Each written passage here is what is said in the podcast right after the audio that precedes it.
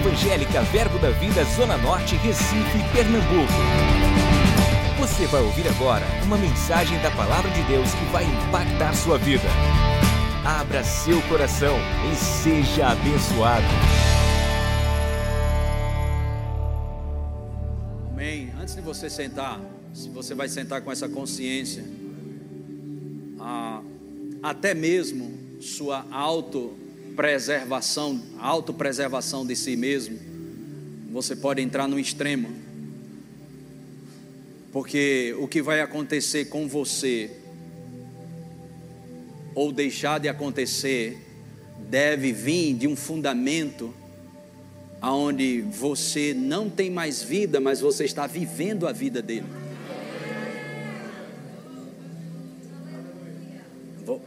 Só assim você fica livre de medo.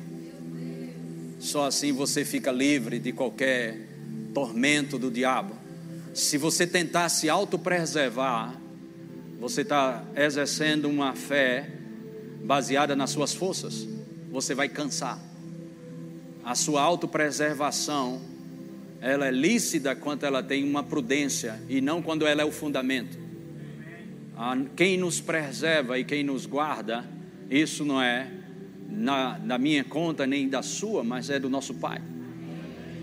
Não tente fazer o que Deus disse que Ele iria fazer. Amém? Senta com essa consciência, eu creio que você vai entender mais o quão o Espírito Santo é maravilhoso. Aleluia. Pode sentar, o pessoal louvou, muito obrigado. Glória a Deus. Essa é uma noite de respostas, perdão, uma manhã de respostas.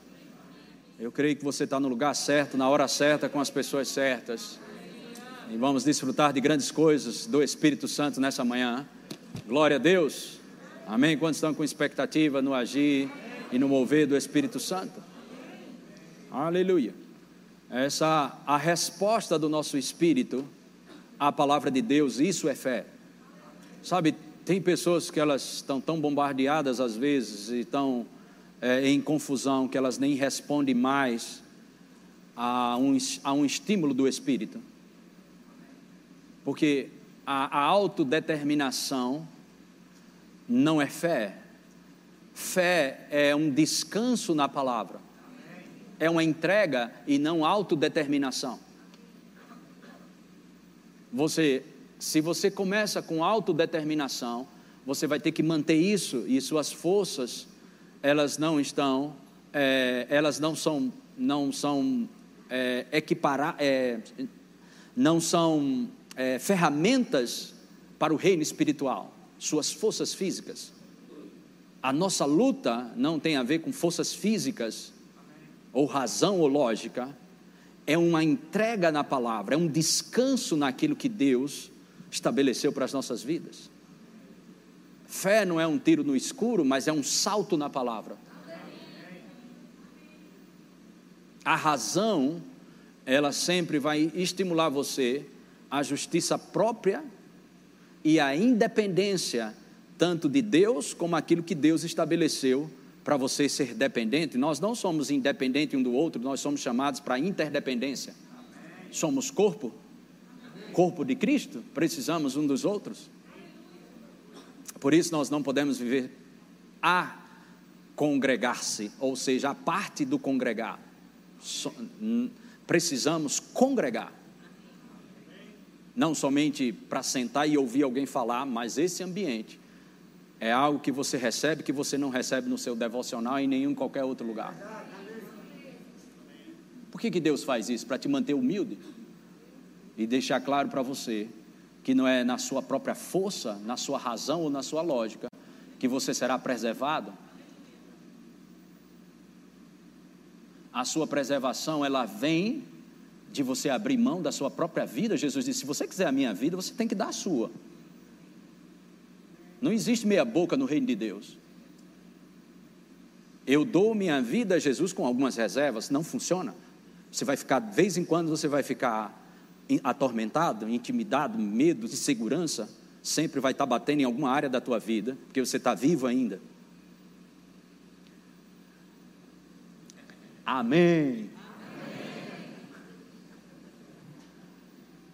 Aleluia.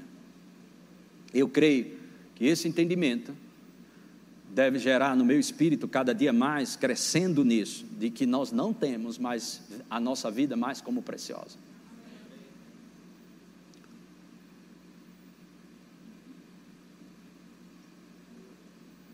Aleluia. Jesus, ele colocou sua glória, sua divindade de lado e abriu mão de toda a sua glória e andou como homem ungido. Foi tentado, Deus não pode ser tentado, Jesus não estava como Deus, Jesus estava como homem ungido, por isso ele foi tentado. Amém? Várias vezes, e a Bíblia diz em Hebreus capítulo 4, verso 15, que ele foi tentado em tudo. Aí você faz em tudo? É, tudo. Mas não pecou. E a última prova que nós conseguimos enxergar através das, da Bíblia foi no Getsemane, no lugar da prensa. Getsemane significa prensa. E naquele lugar, a Bíblia diz que Jesus suou gotas de sangue de, da pressão que era tão grande. Mas Jesus só venceu ali porque ele amou mais a vida do Pai do que a dele. Você só vai vencer se você amar mais a Deus do que a sua própria vida. Não adianta, vai ter um momento que você vai chegar nesse lugar. Glória a Deus. Diga essa é uma manhã de vitória.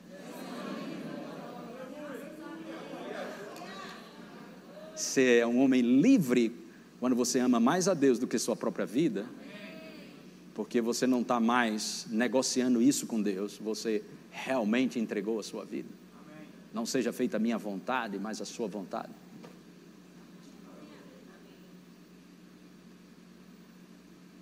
Aleluia. Glória a Deus.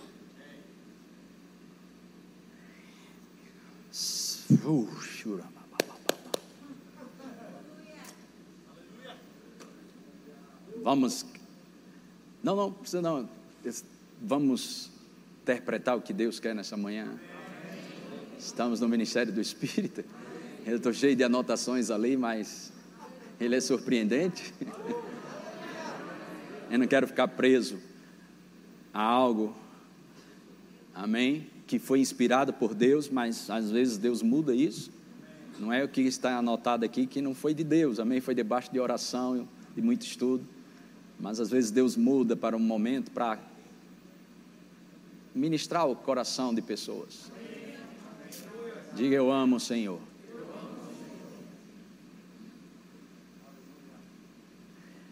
Ah.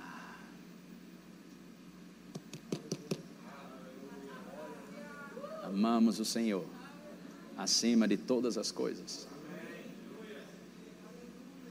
É inútil você querer se fazer grande no reino de Deus. É inútil. Não queira se fazer grande no reino de Deus, porque ele disse que aquele que é menor, aquele que serve mais, esse será o maior. É completamente diferente do mundo o sistema do reino de Deus. Glória a Deus. Uh! Estamos no ministério do Espírito Santo. Quantos creem nisso?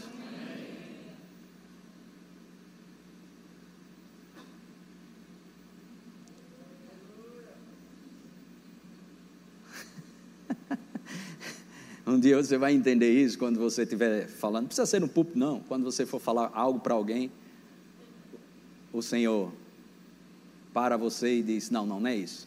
Mude para isso. É assim que funciona o reino. E graças a Deus por essa sensibilidade para não atropelar a, e perder a sensibilidade no reino do Espírito. Jesus diz: Eu só falo aquilo que o Pai quer que eu fale. Nós somos arautos, nós não temos uma voz própria.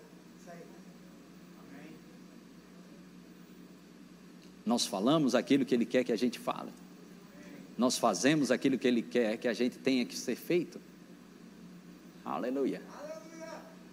somos completamente dependentes do Senhor. Dependência 100%. Isso irrita o diabo. Isso irrita algumas pessoas por onde você vai passar. Por que ele não faz isso? Por que ela não faz isso? Por que ela não faz isso e aquilo outro? Não, eu só vou fazer o que Deus quer que eu faça.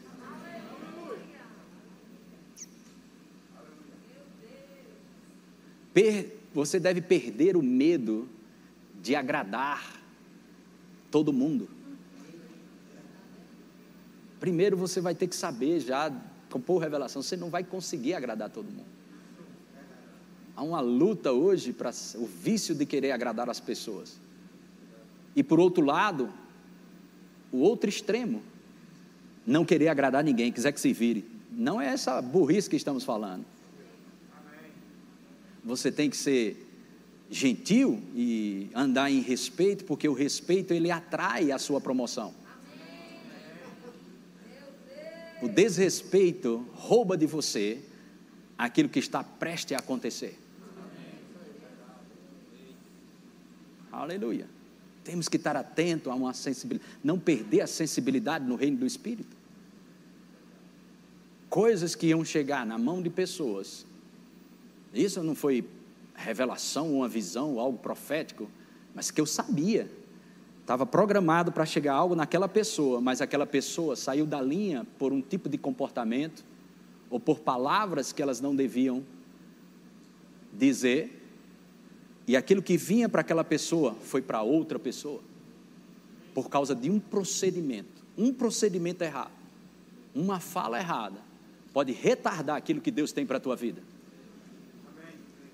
Vale a pena você ter esse entendimento. Glória a Deus.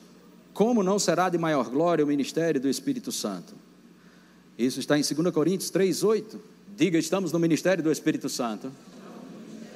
Diga, não é no meu ministério, é no ministério do Espírito Santo.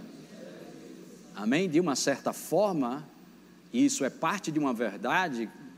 Você tem um ministério, ministério da reconciliação, ministério é, apostólico, profético, seja lá o que for. Isso é parte de uma verdade, mas a verdade plena é que estamos todos nós no ministério do Espírito. Quando estão entendendo isso? Então, 2 Coríntios 3,8 diz: Como não será de maior glória o ministério do Espírito Santo? Essa palavra ministério é a palavra diaconia, que significa serviço, assistência, ajuda, atenção, presença, tratamento, socorro e administração. Como não será de maior glória o serviço do Espírito Santo? Dentro de mim e sobre mim, dentro de você e sobre você. Esse é um serviço do Espírito Santo. Como não será de maior glória a ajuda do Espírito Santo?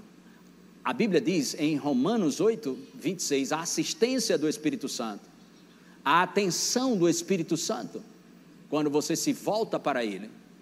Como não será de maior glória a presença, o tratamento do Espírito Santo com você?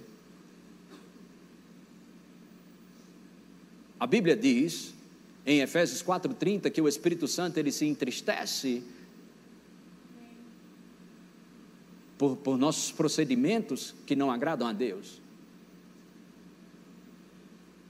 Como não será de maior glória o socorro do Espírito Santo? Há um socorro do Espírito Santo em ocasião oportuna. A Bíblia diz em Hebreus 4,16: Acheguemos-nos, portanto, confiadamente junto ao trono da graça, o trono do favor de Deus, para que a gente receba socorro em ocasião oportuna socorro em ocasião oportuna, socorro em ocasião oportuna, e essa é uma manhã de socorro para uma necessidade sua.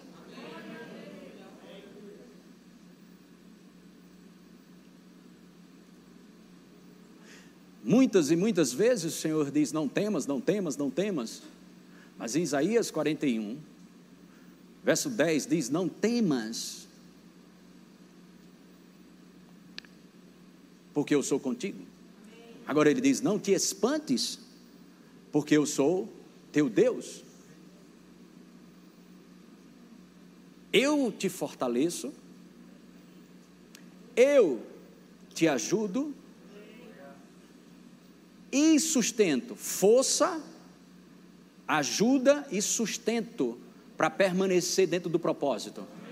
Eu vou dizer de novo: sustento com a mão, a destra dele, para você permanecer no propósito. Força, força, ajuda e sustento. Quem faz isso? Deus.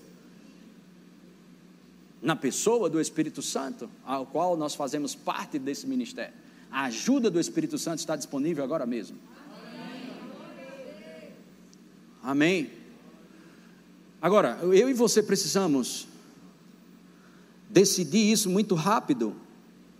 O que, que, queremos? Vitória ou derrota? Isso parece redundante ou muito óbvio, mas se você quer vitória, ah, você precisa permanecer naquilo que Deus fala nas Escrituras para você.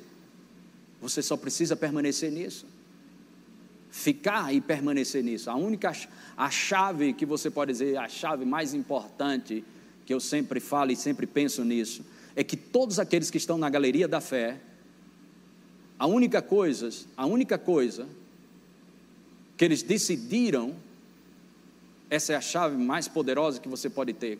Qual foi? Não desistir. Amém.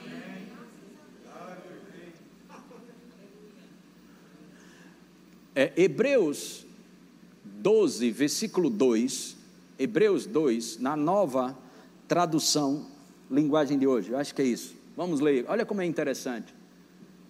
Hebreus 12, conservemos os nossos olhos fixos em Jesus, pois é por meio dele que a nossa fé.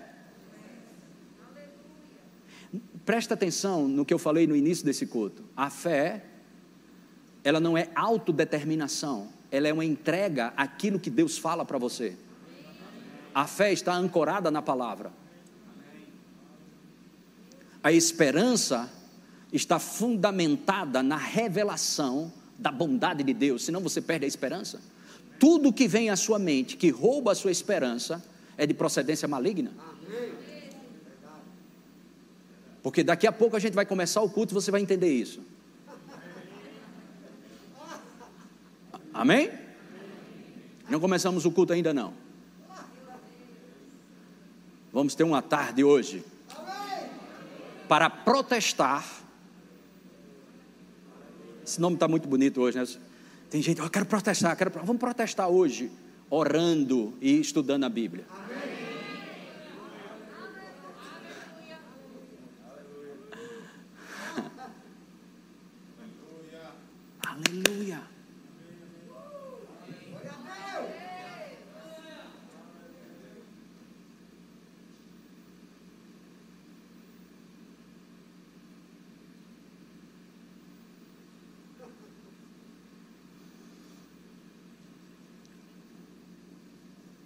A nossa fé começa por causa dele, ele é a palavra, Jesus é a palavra. A fé vem, ouvir o quê? Diga a palavra, é uma pessoa. Diga a palavra de Deus, é uma pessoa. Diga é o próprio Jesus, é o próprio Deus.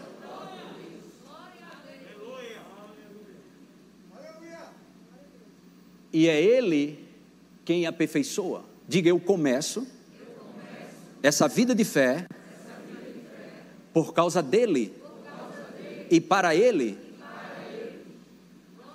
Diga, e essa vida de fé, ela é aperfeiçoada, também por ele, que me deu a fé.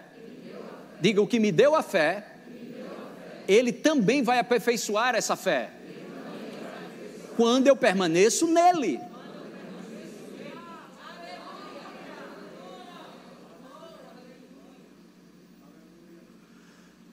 Glória a Deus. Aleluia. Bendito seja o nome do Senhor Jesus. Romanos, capítulo 15, verso 13. Então, graça e paz, bom dia. Vamos iniciar o nosso culto. Os irmãos que estão aí na internet, vamos iniciar a ministração dessa manhã agora. E o que aconteceu antes? Um plus.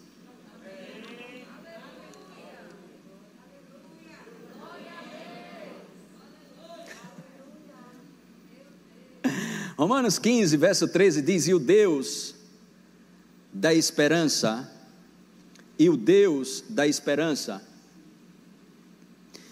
aleluia, e o Deus da esperança, digo Deus, Deus. da esperança, digo Deus, que por sinal é meu Pai, Ele é o Deus da esperança.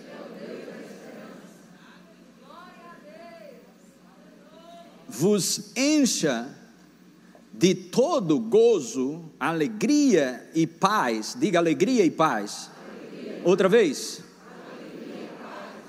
Como ele vai fazer isso? No vosso crer. Diga quem crê, quem crê. Se, alegra, se alegra e desfruta de paz. Desfruta de paz. Se você está crendo e não está se divertindo, você está em autodeterminação. Mas, pastor, você não sabe o que eu estou passando. Pode ser que eu não saiba mesmo, não. E talvez nem chegue a saber. Mas eu sei o Deus ao qual nós servimos. Sua fé sempre vai produzir. Se você tem esperança naquilo que está para se manifestar na sua vida, porque temos o Deus, o nosso Pai, o Deus da esperança. Ele diz, claro para mim e para você, encher você de alegria, você será cheio de alegria e de paz no crer.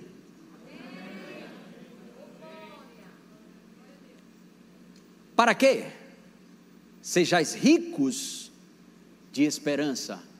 Diga ricos, De, esperança. de esperança. Diga no poder do Espírito Santo. Diga de novo Diga de novo.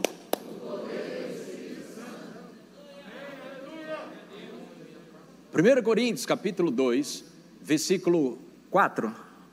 Vamos ler aqui rapidamente. Paulo diz: A minha palavra, a minha pregação não consistiram em linguagem persuasiva de sabedoria, mas em demonstração do Espírito e de poder demonstração do Espírito e de poder. Propósito: para que, verso 4, 5, para que a vossa fé não se apoiasse na sabedoria humana, e sim no poder de Deus. Tudo que você ouve e dizem que vem da parte de Deus, se não te leva a esperar no poder do Espírito Santo, foi só emoção. A palavra que é liberada da parte de Deus para mim e para você, seja através de uma criança, de um pregador, de uma pregadora, seja através de, de onde vier, sempre deve levar você não a um posicionamento, ok? Aonde você vai esperar em todos e em todos, menos no poder do Espírito Santo. Mas a palavra de Deus sempre vai te levar a ter, quando ela, é, a palavra vem da parte de Deus, ela te leva a uma dependência do poder do Espírito Santo. Diga a palavra de Deus. Diga a palavra viva de Deus para mim. Sempre vai me levar para uma dependência do poder de Deus. Aquilo que você ouve e não te leva para um lugar para um lugar de dependência de Deus, mas te leva para um lugar de fantasia, e de um lugar somente de emoção e de presunção e qualquer outra coisa mais, isso só vai aguçar o espírito de religiosidade. Mas quando Deus te dá uma palavra viva, pum, deve te levar para um lugar de dependência dele. A palavra de Deus sempre vai te levar para um lugar de dependência do poder do Espírito Santo, que é o poder de Deus. Diga, eu estou no ministério do Espírito Santo agora mesmo. Aleluia. Aleluia. A palavra de Deus sempre vai nos levar para um lugar de dependência. A pergunta, algumas perguntas eu vou fazer a você. Você tem mais confiança confiança em você fracassar ou mais confiança em Deus que pode te manter você de pé?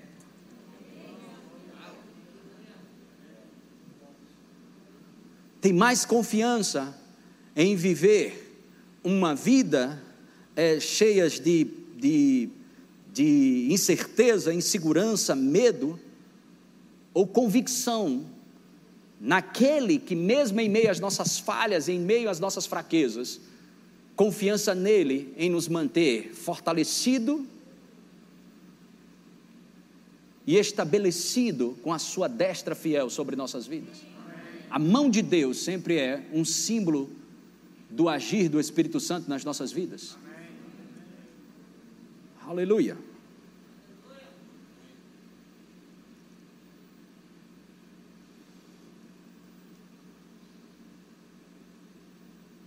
Glória a Deus. Aleluia. Me vem ao coração aqui mostrar algo para você. As nossas, os nossos sentimentos e as nossas, nossas emoções podem trair a nossa fidelidade à palavra de Deus. Não, não, não, não, os teus sentimentos e as suas emoções podem te dar um encorajamento passageiro e sentimental. Mas somos tendenciosos, tendenciosos a sempre crer no pior porque por causa do sistema do mundo, por causa da natureza adâmica, mas nós mudamos e temos a natureza divina hoje. 2 Pedro 1, 3 está escrito isso lá, e 4, 2 Pedro 1 e 4. Temos a natureza divina, participantes da natureza divina, mudou tudo, pensamos diferente, falamos diferente, agimos diferente, mudou. Se alguém está em Cristo, é nova criação, mudou tudo, mudou tudo. Somos tendenciosos, eu e você somos, somos treinados, estamos sendo treinados a colocar o nosso pensamento cativo à obediência de Cristo, a ter uma dependência completa dele. Quando minha esposa sai e demora um minuto, uma coisa ou outra, eu vou aqui e volto, fazer uma compra e volto, e demora um pouco mais, e eu ligo e ela não atende. Qual o pensamento que você acha que eu tenho? O mesmo que você teria mas esse mesmo pensamento que você teria e que eu teria está errado. Qual o pensamento que eu vou ter? Ela está impondo as mãos em alguém, ela está profetizando, aconteceu algo de Deus naquele momento, mas o que, que a gente pensa em primeiro momento? Que aconteceu alguma coisa errada. Quando isso acontece, um menino atrasa, não chegou do colégio. Esse menino chegou da academia ainda, pelo amor de Deus. O que é está acontecendo? Esse menino? Não, não. Esse menino não chegou da academia porque algo bom está acontecendo. Deus está fazendo algo na vida dele. Por que, que nós não pensamos assim? Porque nós precisamos depender mais de uma palavra que nos leva a uma dependência ao poder do Espírito Santo. Ricos de esperança no poder do Espírito Santo. Diga ricos de esperança no poder do Espírito Santo. Diga eu estou no ministério do Espírito Santo. Ele me socorre ele me assiste, a mão de Deus está sobre minha vida. Diga aí os meus.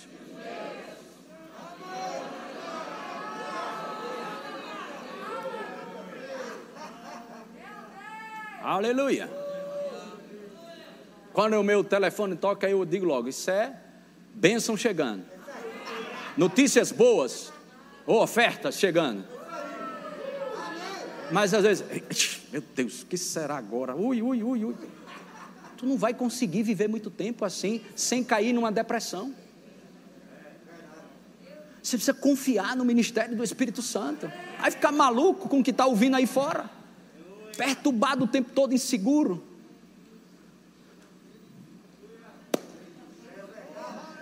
Uh! Aleluia. Diga, Deus é muito bom. Ele é meu Pai.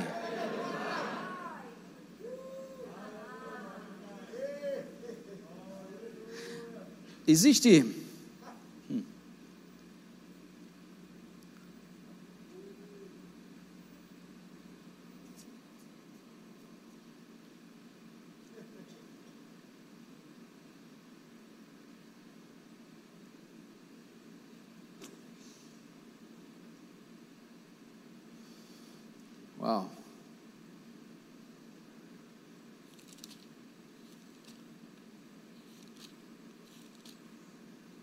Tem que rebuscar aqui.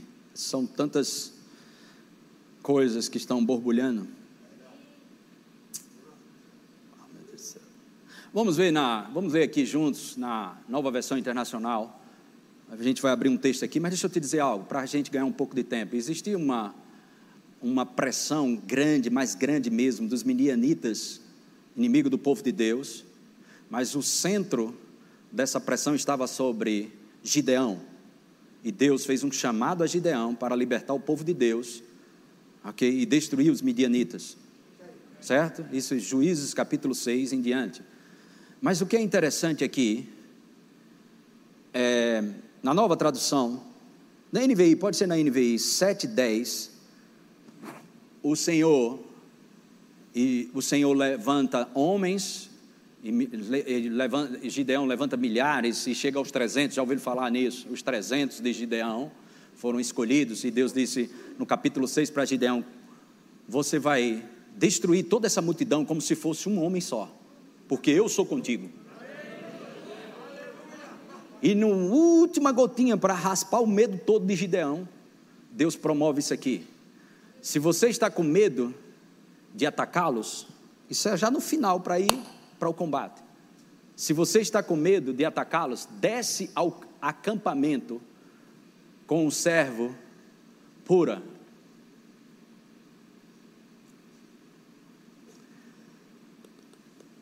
Eu acho que tem mais um pedaço desse versículo 10. Já passa para o 11, né?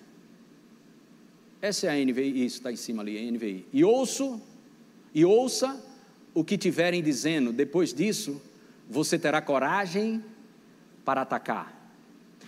Olhe bem para mim aqui. Esse aqui é um cenário profético nessa manhã. Porque quando vocês falam assim profético, o que é isso, pastor? Para dar um tom de, de coisa assim legal e. Oh, povo profético, profético. Não, não, não. O profético não é o patético. O que é o profético? Inspiracional. Deus pode te alertar de coisas que você não deve fazer no passado, Deus pode te alertar de coisas no futuro, mas Deus pode falar com você viva a voz e dizer a parada do momento. Então, é o profético que se estabelece, é a parada do momento. Amém? É onde aonde aonde está sentindo a dor mesmo. Onde está a dor? Porque o sistema nervoso é por onde o profeta caminha muitas vezes. O que é o sistema nervoso? É, envia todas as informações para o cérebro. Tocou na panturrilha, ele não só diz como foi tocado ou a força que foi tocado. Se der uma pancada, está forte, está forte. Sistema nervoso. Então, o sistema nervoso mostra a necessidade do momento do corpo. Então, por isso que estamos no ambiente profético agora mesmo. E aqui eu quero te apresentar um cenário profético, não uma invenção minha, mas dentro de uma perspectiva bíblica. Que cenário é esse, pastor? É porque tem pessoas aqui que estão no restinho de uma prova, mas ainda tem um pouquinho de medo. E o que é que Deus faz? Vá lá na igreja hoje de manhã. Porque eu vou limpar isso para você cair para dentro e você vai ter vitória. Exatamente isso. Olha aqui. E ouça o que estiverem dizendo. O Senhor disse: Eu vou te enviar para lá, para você ouvir o que estão dizendo. Deus pegou Jeremias 18, verso 1, e disse para ele: Dispõe-te, desce e vai à casa do oleiro, e lá eu vou te contar coisas. Então Deus te prepara para levar para lugares para te encorajar para te fortalecer. E essa é uma manhã de fortalecimento, essa é uma manhã de encorajamento, e essa é uma manhã aonde todo, aonde toda condenação vai cair por terra. Porque Deus não se move para tocar e te favorecer e te abençoar pela tua performance, mas pelo teu coração quebrantado e dizendo: Eu dependo de Deus.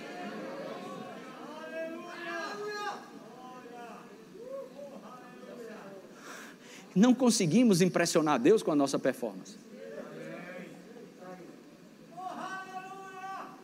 mas um coração contrito e quebrantado, este Deus não desampara. Então, esse cenário aqui, e ouça o que estiverem dizendo, depois disso você terá coragem para atacar. Você vai sair daqui encorajado, você vai sair daqui cheio do fogo do Espírito Santo. Aleluia, diga louvado seja Deus. Mas olha o que aconteceu. Ele desce para frente para frente da batalha, para o, acampamento dos inimigos. Ele vai para o meio de onde ele tinha medo. O Senhor disse: vai para o meio. Aí no, no acampamento dos do teus inimigos, vai lá. Que eu vou te falar algo. E vai ouvir o que está sendo dito lá. Vamos lá. Então ele e o seu servo Pura desceram até os postos avançados do acampamento. Verso 12. Os midianitas, os amalequitas e todos os outros povos que vinham do leste haviam se, se instalado no vale, eram numerosos como nuvens de gafanhotos. Pense numa bronca. Assim como não se pode contar a areia da praia, olha aí, também não se podia contar os seus camelos. Próximo. Gideão chegou bem no momento. Uau! Deus tem um encontro contigo hoje. Você está bem no momento, onde haverá um rompimento pelo poder e a unção do Espírito de Deus na tua vida. Eu não sei ainda você porque não está se animando e dando glória a Deus. É, não fica fazendo cara de tolo e achando que isso não é com você. Você diz, Senhor, faz alguma coisa. Senhor, eu preciso de algo. Você fica assim, você fica assim. Não, não, não. Responde logo. Diz, é hoje, é hoje, vai acontecer. Eu preciso dessa palavra mesmo.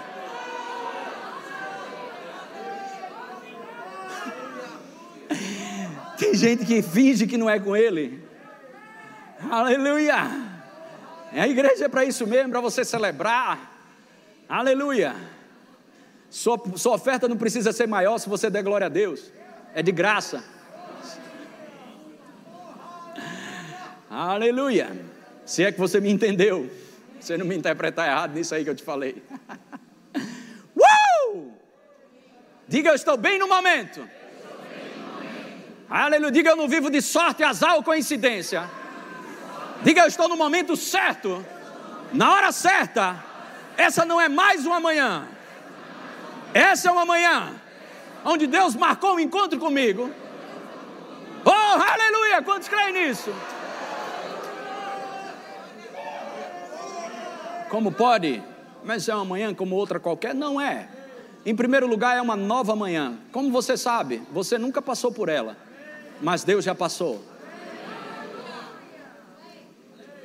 Coloca esse texto novamente no momento em que um homem estava contando um sonho a um amigo. Tive um sonho. Isso retrata algo que aconteceu comigo, até contei aqui numa reunião com diretoria e líderes, algumas experiências dos dons de revelação, de poder e outras coisas, cada uma mais surpreendente do que outra. Então, o diabo chegou atrasado para dizer que Deus não cura, que Deus não promove, que Deus não abençoa de forma todas as áreas. Chegou atrasado, isso já é decorrente dia após dia, Deus sempre nos surpreende. Talvez não seja surpresa, mas Ele nos surpreende. Tive um sonho, e eu, sexta-feira, eu disse: vou correr um pouquinho. E minha esposa disse: Você não vai para academia? Eu disse: Não, normalmente quando eu vou na academia, eu, eu, eu faço um ou outro. E eu disse, desci decidida a correr, mas quando eu ia correr, me veio um desejo de ir na academia. Eu disse: Tá bom, eu vou, faço um pouquinho lá e depois corro mais um pouco. E fui. Quando cheguei lá, ah, no fundo da academia, tem uma sala que faz é, exercício aeróbico e, outras coisas mais, e é uma porta de vidro, e tinha cinco pessoas, quatro pessoas, se eu não me engano. Quatro. Quatro. Quatro pessoas sentadas assim, em círculo, sentados e conversando. E eu olhei aquilo ali. Aí, quando eu olhei, o Espírito Santo, olhe de novo. Quando eu olhei, eu me lembrei de um sonho que eu tive há um mês e meio atrás. E nesse sonho eu sabia que tinha tido. Tinha esquecido de tudo. Pensei que era um sonho de ter comido muito à noite. Fuf, veio o sonho. E aí o Senhor me mostrou o sonho. Quando eu olhei, era exatamente como eu tinha sonhado. E eu entrava naquela reunião e liberava o manto. E quando eu tive a convicção do sonho, da revelação que Deus me deu, e a interpretação, porque tem a visão, a interpretação e tem a aplicação. Bum! Eu, meu Deus, eu vim só fazer uma coisinha aqui na academia, lá vai eu emburacar na reunião dos outros. Logo de enxerido, o pessoal vai na reunião. E aí eu fui para um lado, fui para o outro. Vou pegar uma dica aqui. Eu disse, professora, tem uma professora lá, ou treinadora, sei lá, como eu esqueço o nome. Aí, o que é essa reunião aí? Ela disse assim mesmo: é um culto. Quando ela disse é um culto, eu dei meia volta e emburaquei. Vum.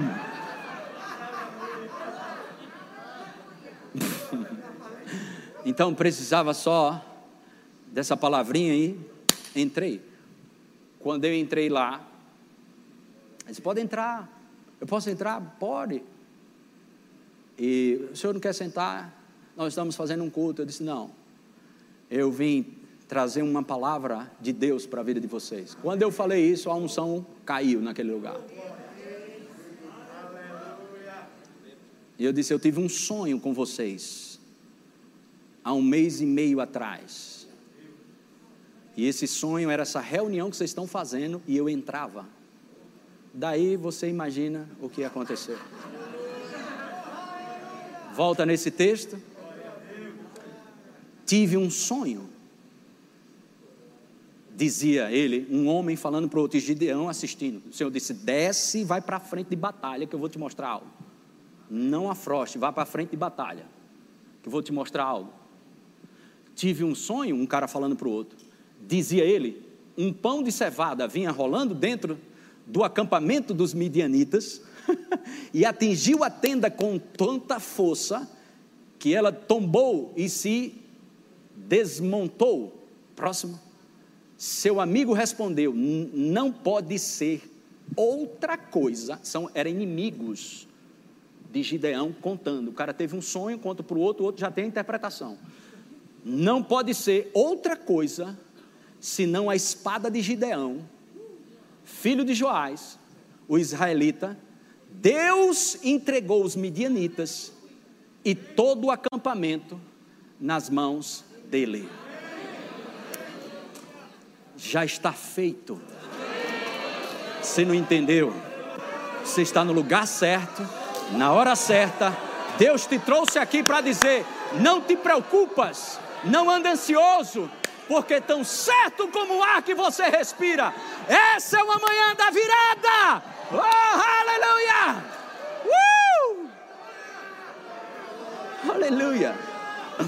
Uh!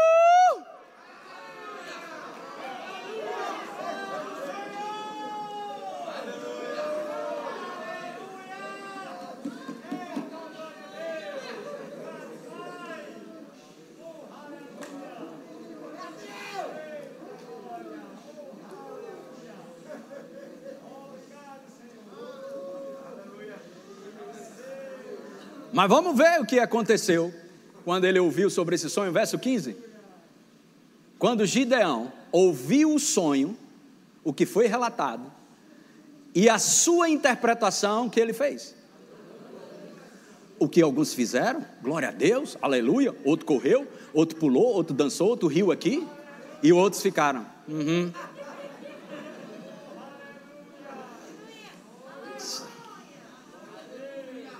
Você precisa trazer uma resposta do seu espírito ao que você ouve da parte de Deus.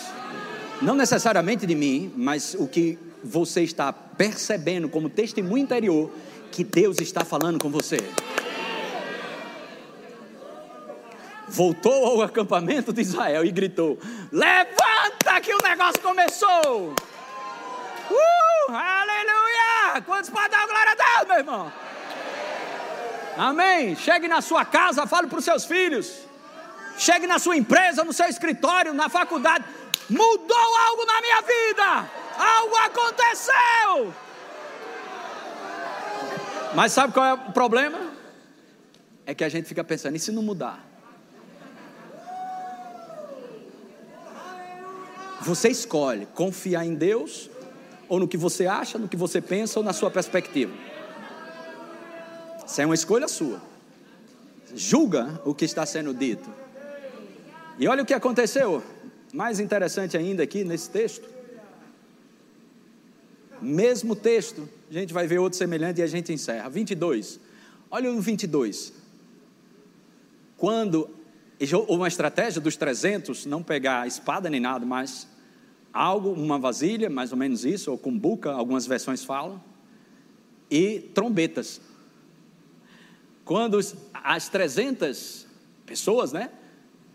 Quando as 300, perdão, trombetas soaram, que estava com os 300 de Gideão, lembra disso? Quando eles resolveram tocar, ministrar algo, o Senhor fez que em todo o acampamento os homens se voltassem uns contra os outros com as suas espadas. Confusão nas trevas.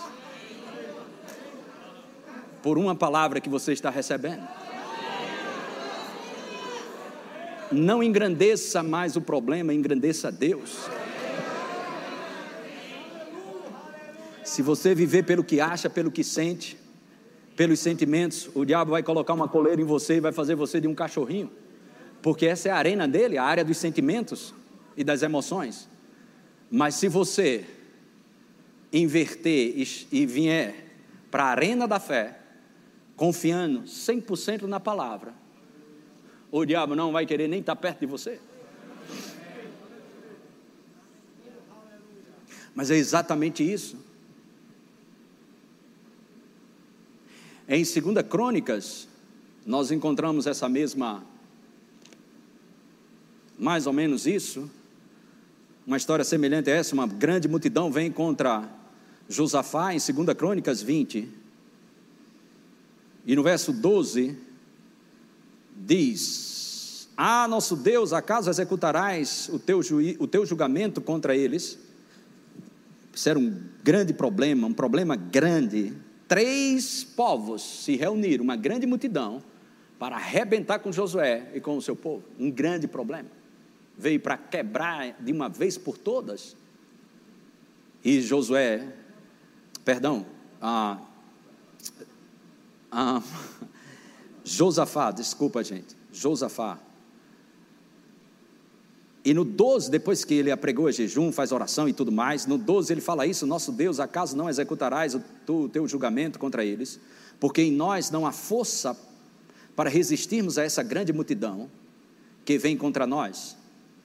Vai ter dias e momentos na sua jornada com Deus que você não vai ter força para resistir a algumas coisas. Não seja tolo com isso. Mas não ter força para resistir a um problema, isso não é o fim da linha nem seu enterro. Porque a Bíblia diz que o poder de Deus se aperfeiçoa na sua fraqueza. Quando você é fraco, aí é que você é forte. Quando você é fraco, aí é que você é forte. É nesse dia que a sua dependência de Deus se manifesta. Eu não tenho força para resistir isso. E outra coisa mais terrível ainda, a arena dos, dos sentimentos e da razão. Sem força, pastor, tem alguma coisa mais ruim ainda? Tem. Olha lá. E não sabemos nós o que fazer. Olha que desgraça. Num problema que eu não tenho força mais para resistir. E também nem sei o que fazer. E o diabo diz: é teu enterro, acabou tudo hoje agora. Arrebentou-se, não vai mais para frente nenhum. Aí você olha as Escrituras, o que é que Josafá faz? Porém, os nossos olhos estão postos no Senhor. É exatamente o que alguns estão sentados aqui. Não tem força mais, nem sabe nem o que fazer, mas não desistiram, veio para a igreja. Você, tá no, você não entendeu que essa é uma manhã profética. Você está no lugar certo, na hora certa, com as pessoas certas. Porém, os nossos olhos estão no Senhor. E o que aconteceu? O espírito de profecia veio sobre um profeta. E ele diz: Essa peleja não é sua. Como é que tu vai é, guerrear uma guerra que tu não tem força nem sabe o que fazer? Sai da frente, essa não é tua, essa é de Deus. Essa é a, a minha linguagem, na, minha versão, Humberto Albuquerque, que o que o profeta estava dizendo, exatamente isso. Não te mete numa luta onde tu não tem força, nem sabe o que fazer. Essa luta não é tua, ela pertence a Deus. Foi isso que o profeta falou, numa linguagem mais moderna. E quando ele ouviu isso, da mesma forma, ele adorou.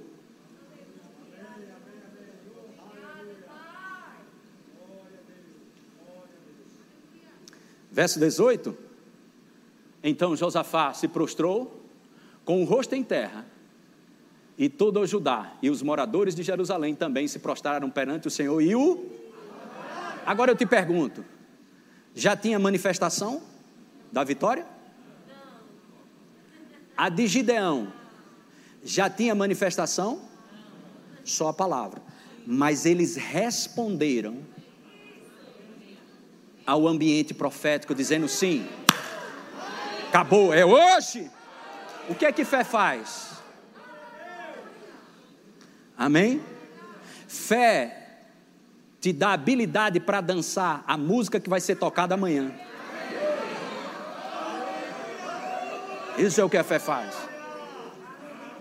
Você não entendeu? A fé é a prova, é a evidência do que não chegou aos sentidos. O crer leva ao ter, ao, ao receber, e o receber te leva ao ter. É assim que funciona. Eles responderam, olha como é exatamente a mesma coisa. No verso 22, quando foi que Deus começou a agir? Quando eles começaram a tocar trombeta em Gideão. Mas aqui, tendo eles começado a cantar, louvor pode subir. Começaram o quê? Começaram o quê?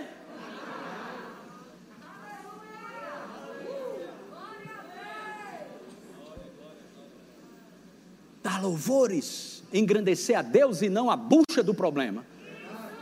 Pois o Senhor, diga o Senhor, o Senhor. Aleluia. Uau, pois emboscadas todos eles.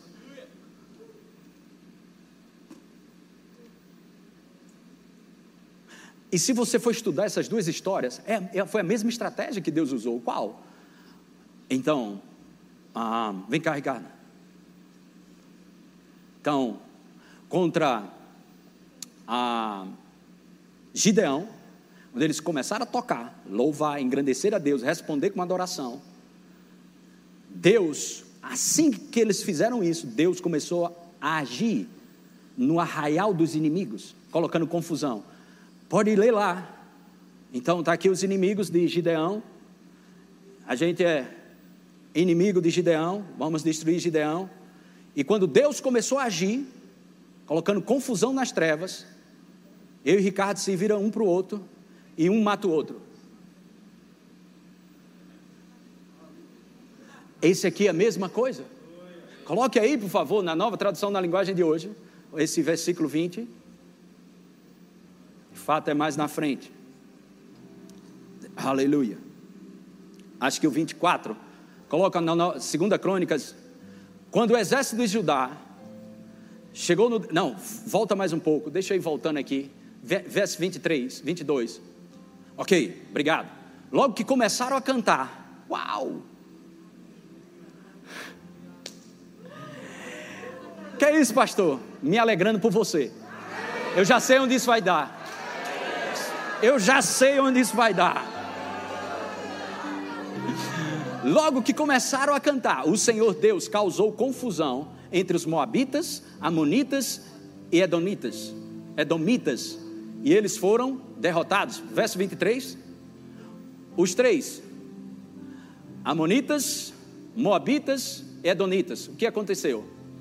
Não, perdão, atacaram, dois atacaram um povo, os edomitas, e os destruíram completamente. Depois, os amonitas lutaram contra os moabitas, e os dois lados também acabaram se destruindo. Ou seja, nessa daí, tu não vai mover nem um fio de cabelo.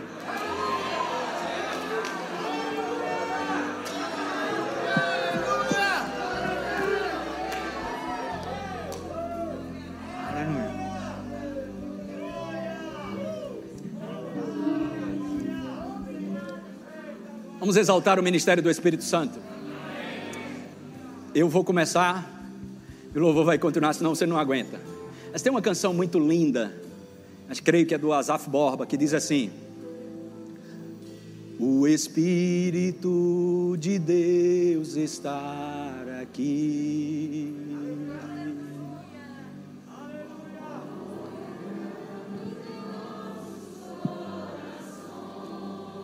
Eles vão pegar.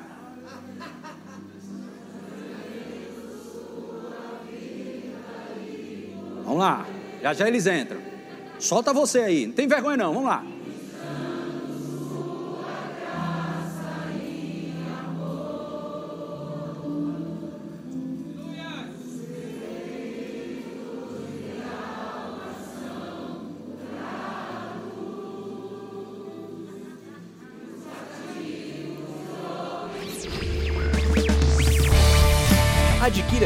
Nossa livraria CDs, DVDs, livros, camisetas e muito mais.